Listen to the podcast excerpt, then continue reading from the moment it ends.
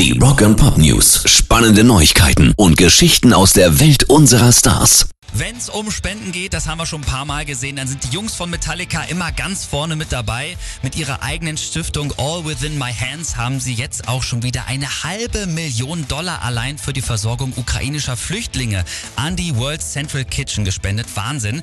Insgesamt wollen sie eine Million Dollar spenden und das Geld soll aus besonderen T-Shirt-Verkäufen und der Versteigerung von Kirk Hammett-Gitarren zusammenkommen.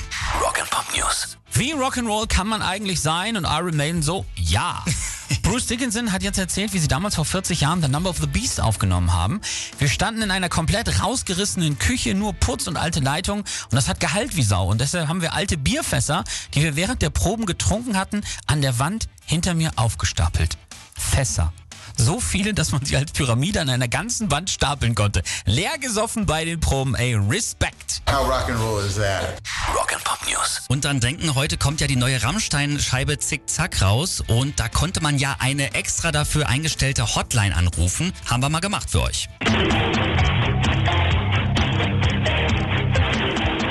Messertupfer voll Narkose, sieben Kilo Reiterhose ist Zickzack, zumindest wie man es jetzt hören kann übers Telefon. Hört sich schon richtig geil an. Natürlich stellen wir euch die Nummer morgen früh vor. Heute um 18 Uhr kommt sie schon raus und äh, es gibt übrigens so nochmal ein ganz kleines Vorgeschmäckle in besserer Qualität und dann steigt die Vorfreude noch mehr. Zickzack.